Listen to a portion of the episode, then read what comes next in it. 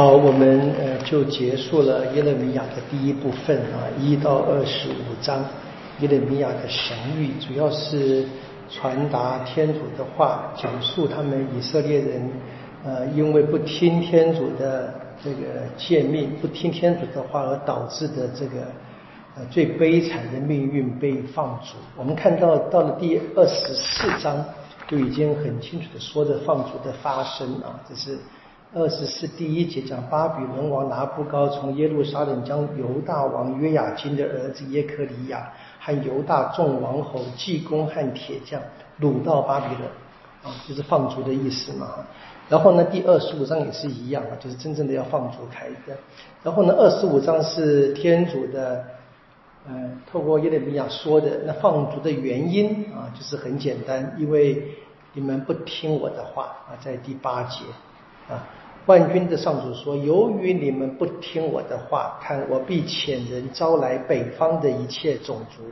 北方啊，在犹大的北方，在耶路撒冷北方嘛。我们今天讲这个伊拉克的一带啊，就是巴比伦王朝来了啊。然后呢，还我的仆人巴比伦王拿不高来进攻这地方，跟这地方的居民以及四周的所有民族。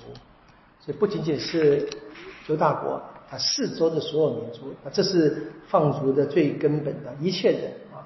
那么，当然我们看到后面接下来，如果你翻过来看的，在第二十五章的从十五节开始啊，先知预言万民都要喝易怒之杯嘛，然后什么万民都要受审判，这是巴比伦做王的历史上面，他们不仅打败了犹大国，就把犹大国附近的全部。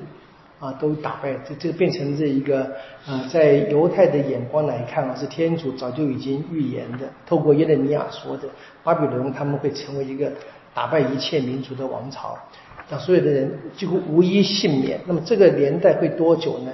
在第二十五章的十二节说的七十年。我们这个很，我们常常讲的以色列民族被巴比伦王打败，放逐巴比伦，分了三批去，后来分了三批回来，在那边总共是时间是七十年。这是第二十五章是非常关键的这个神谕，就谈为什么他们被放逐，以及放逐会多久，还有放逐或者巴比伦王称王的那个面积是多大。好，那我们看见前面这个二十三章，我们今天所开始读的地方呢，一看这个标题有点小麻烦了啊。我们从这个前面一直是天主透过先知去警告众人嘛，那二十三章我们这标题说假先知妖言惑众，这看起来不应该是假先知啊，因为我们读一下，你看说或在那把我牧场上羊群摧残跟赶散的牧人，好，那个我是天主啊，天主他他的子民是牧场，对不对？然后呢，那些把这些羊群摧残跟赶散。是说的牧人本来应该怎么样保护跟聚集，对不对？现在反而是摧残跟赶散。所以上主说啊，为此呢，上主以色列天对牧放我民的牧人这么说：你们驱赶、驱散、赶走我的羊群，不加照顾，现在我必依照你们的恶行来惩罚你们。就应该是先知代天主发言，要惩罚那些不称职的领导者。这应该是。耶人讲的话，这个标题有问题，不是假先知啊。好，然后呢是天主的许诺，对不对？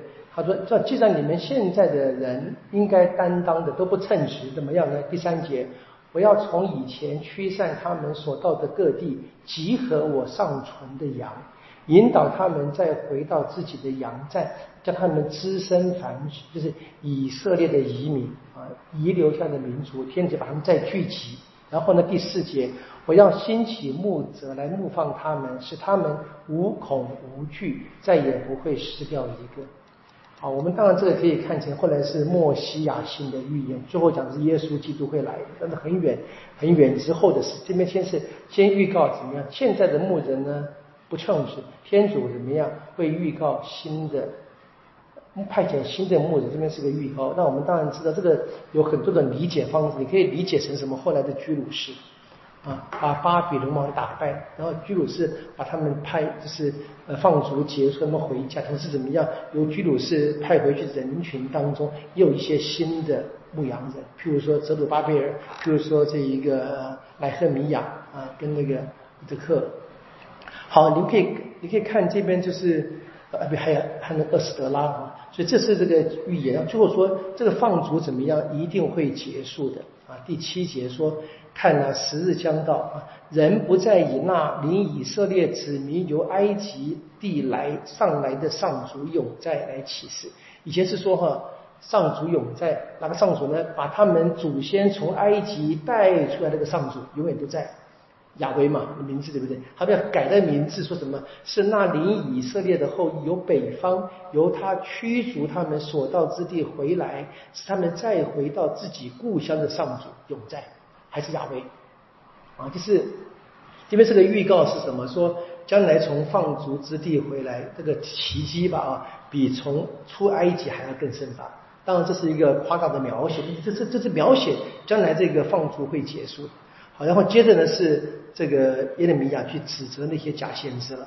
啊，那么这个这个第九节到第三十呢，其实非常多关于假先知的指责，说假先知怎么样会什么妖言惑众，但是怎么样，天耶利米亚叫他们说，你们要分辨，要听啊。第十五节说，万军的上主论先知啊。这假先知啊，论先知，论假先知说，看啊，我必叫他们吃苦，爱喝毒水，因为他们全地这邪恶蔓延，都是出于耶路撒冷的先知，当然是假先知了嘛。然后说，上主说啊，第十六节，不要听向你们说预言的先知的话，他们只让你们妄想，他们讲的并非出自上主的口，而是他们心中的幻想。啊，就欺骗百姓的意思，我这应该不太难，不太难读出来。好，然后有趣的是说，假先知他们讲话要要吸引人们，说要要怎么样说，好像是他们真正得到天主的话一样呢？在这个第二十五节说，他们说怎么样？我做了一个梦，我做了一个梦，对不对？天主借着梦境给他们的启示，这常见的嘛。我们记得怎么样？弱色就很会做梦，对不对？这是其实就是这是过去天主跟人来往的一个方法，就是意象梦境，对不对？好，但是呢，梦呢有真的梦，有假的梦啊。所以第二十五节说，得了梦的先知就让他传梦吧，假的梦，对，这不虚幻的意思。好，得了我的话的就该忠实传述我的话。好，这边是虚假的梦境，要跟这个真实的天主的话语做分开的。